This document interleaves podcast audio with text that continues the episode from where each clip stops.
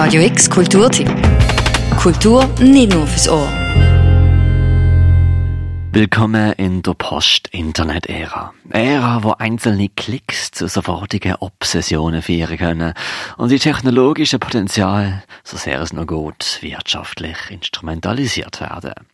Die Ära ist kapitalistisch, sexistisch, omnipräsent und betrifft uns alle, auch wenn wir es eigentlich nie so richtig wahrhaben. Wahrnehmen denn das aber das Künstlerinnen-Duo Übermorgen die KünstlerInnen Johanna Müller und Julia Essia.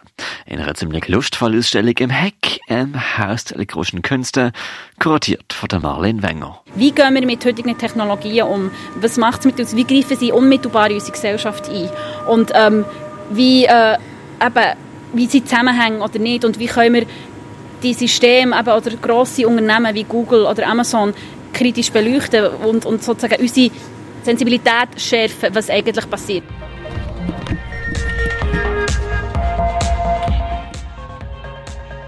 Die drei KünstlerInnen-Positionen sind Teil von der diesjährigen Ausstellung von der PAX Art Awards, die schweizerische Medienkunst auszeichnet. Eine Ausstellung aufteilt in drei Einzelausstellungen die am Freitag eröffnet hat, mit älteren und neueren Werken von den Kunstschaffenden. Und wer reinläuft, ist zuerst vielleicht verdutzt, wie farbig und analog die Ausstellung vom Duo Übermorgen ist. Sind sie doch seit 1995 an der Frontier sozusagen von der digitalen Kunst. Das erste, was man nämlich sieht, sind an die Wand tapetierte Dickpics. Das ist das Problem, wo, oder das Problem, äh, äh, ja, eine Problematik oder ein Zustand, wo eigentlich die Arbeit darauf hinweist. Eben, everybody needs a dick, wenn du keinen Schwanz hast, hast du nichts zu sagen. Die Kuratorin vom Heck, Marlene Wenger, bringt es vorab schon einmal auf den Punkt. Die Arbeit Dex von 2001 vom KünstlerInnen-Duo Übermorgen hat sich dazumal der NFT-Hype zum Anlass genommen, pixelige Dex als Non-Fungible Tokens auszugeben und unter anderem die berüchtigte Bro-Culture von der Tech-Branche zu thematisieren. Seit 1995 praktizieren der Lucius Bernhard und Maria Haas als Übermorgen subversive Netzkunst. Als freie Radikale bezeichnen sie sich, wo gern Konzepte miteinander verbinden, wo irgendwie anachronistisch sind. Bekannt ist die Arbeit von 2000, wo sie angeboten haben, US-BürgerInnenstimmen bei den Bush- und Al Gore-Wahlen weiterzuverkaufen. Ganz neu ist hingegen die Arbeit Happy Dystopia, wo sie sich vorstellen, dass eine Sicherheitsfirma wie die russisch-militärische Wagner-Gruppe Kunst generieren würde. Normalerweise ist ja das eine Art äh, Accusation, wo man sich davon äh, distanzieren will. PMC Wagner Art sagt, nein, das ist genau das, was unser Kerngeschäft ist. Ziemlich zynisch, könnte man sagen. Der Lucius Bernhard von Übermorgen aber sagt, wir machen nie zynische Sachen, sondern wir machen immer experimentelle Sachen. Das heißt, wir probieren, also wir lernen uns emotional, ästhetisch, inhaltlich auf, auf die Themen ein und gehen dort an, wo es auch unangenehm ist, zum Teil, eben auch in Dystopien rein und lernen es aber auch wirken, also wirklich emotional auch. Und dann ergänzt sich so Ästhetik und dann im Spiel von der Ästhetik und von der Inhalt ergänzt, ergibt sich neues Wissen oder auch wieder neue Gefühle oder neue Realität. Ja, das ist, das ist eher. Also ich würde es nicht, ich würde nie als Zynismus, unsere Arbeit ist nie zynisch und nie provokativ.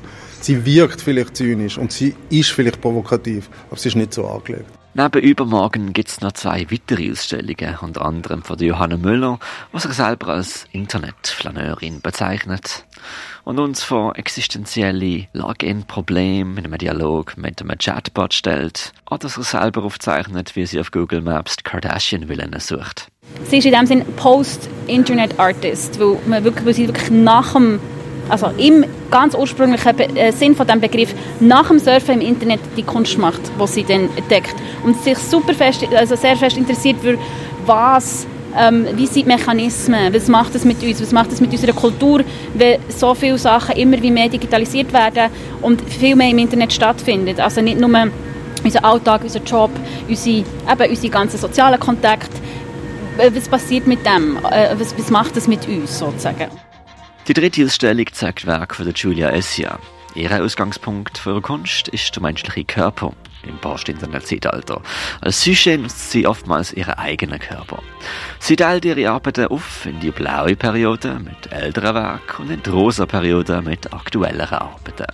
Der Clou davon ist, dass Blau eine unnatürliche Farbe ist, die von außen an uns angetragen werden wird.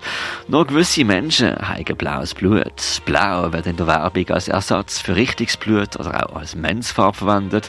Und wenn in Hollywood über Kolonialismus geredet wird, dann anhand von blauen Aliens wie ein Avatar. Auf drei Fotografien sieht man die Künstlerin in einer Transformation zu einer Blueberry. I think uh, blue in the body is so rare and it only ever uh, happens in the eyes that when we use it in a depiction, it's a cover up. Krishna is depicted as blue skinned nowadays, but Krishna means the black one. So Krishna was a dark skinned king, most likely but in a colorist society, how can God come in the shape of a dark skinned person? Same as with Jesus, the blue eyes of Jesus. Uh, how does a Palestinian man have blue eyes? And what does it mean to colonize most of this earth um, with the image of a God that comes to earth with blue eyes when those are European traits?